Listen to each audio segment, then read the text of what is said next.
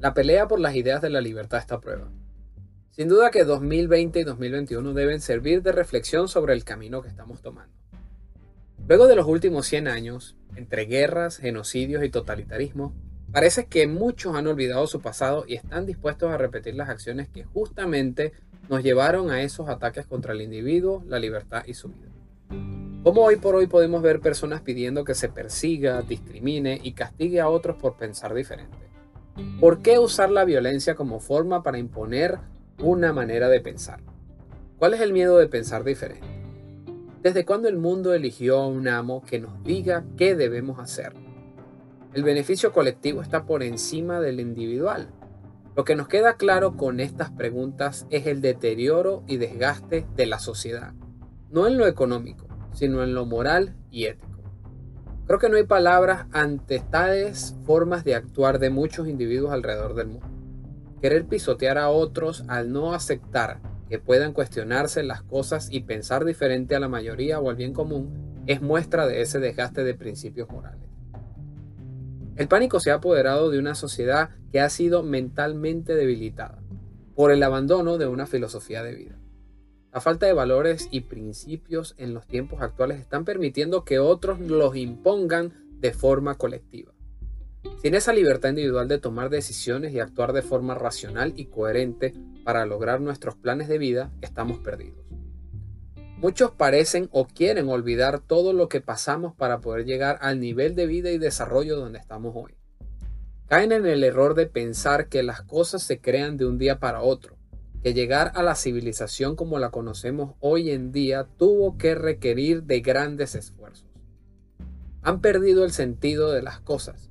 Creen que, para lograr cualquier fin, deseo o necesidad, solo basta con exigirlo. Pero la verdad es que no se puede tener todo lo que uno quiere cuando uno lo quiere. La pérdida de una filosofía de vida que acompañe a las personas en su desarrollo y crecimiento como sociedad y como individuos los han hecho vulnerables y los han llevado a creer que los valores que formaron nuestra civilización occidental, tales como la familia, la libertad, el esfuerzo, la igualdad ante la ley, el ahorro y el trabajo duro, son detestables e innecesarios para seguir conviviendo como sociedad. Se ha creado una sociedad que delega sus responsabilidades y libertades a otros sin importar sus costos. Lo peor ha sido dejar esas responsabilidades a una minoría de personas como las clases políticas y élites que, bajo una institución como el Estado, terminan imponiendo la fuerza y el control y muchos aceptan esas acciones sin importar los costos. Donde terminan por la naturaleza violenta y coactiva del Estado, se termina convirtiendo a las personas en una sociedad que viven del saqueo colectivo.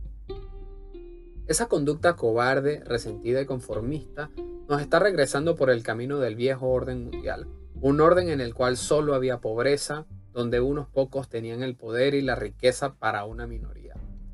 Hoy los estados de bienestar no son más que réplicas de esos sistemas feudalistas, mercantilistas o fascismos modernos adaptados para crear una ilusión de que somos dueños de nuestra vida, propiedad y libertad tal y como pasaba en el viejo orden mundial. Esto es así porque lo hemos permitido, no hay duda de eso, le guste a quien le guste. Solo aceptando y entendiendo cuáles fueron esos errores, tal vez no nuestros, lo que quizás desanima, genera impotencia, frustración y hasta depresión con respecto al futuro, pero si las generaciones futuras podrán retomar la senda de la libertad y de una sociedad abierta. Hay que ver una semilla que yo mismo desde hace 10 años nunca había visto. Hablar hace 10 años de ideas de libertad, de libre mercado, libertades individuales, era mal visto. Pero hacerlo hoy es algo completamente diferente. Las ideas están saliendo de todas partes, en todos los niveles de la sociedad. Hoy ya no son mal vistas y tienes una cantidad de información que antes era difícil de encontrar. Veo en los jóvenes y algunos de la vieja guardia que durante años parecieron vivir en las sombras, levantarse, quitándose el polvo y volver a dar la lucha de las ideas. Con solo ver lo que ocurrió en Cuba o Argentina es suficiente razón para comprender que estas ideas están de vuelta no solo en América Latina, donde nunca llegaron a formarse en las personas, sino que están de regreso a donde nacieron, Europa. Solo basta ver las reacciones de los ciudadanos ante los abusos del gobierno y de esa parte de la sociedad que no quiere ver la realidad y que solo desean controlar e imponer sus caprichos a todos, bajo ese perverso bien común. Donde han salido nuevamente las ideas liberales del siglo XVIII y el siglo XIX a penetrar todos los niveles sociales. Ideas que se escribieron para luchar contra el viejo orden mundial parecen hoy actos de lucidez y originalidad por la similitud de cosas que están ocurriendo.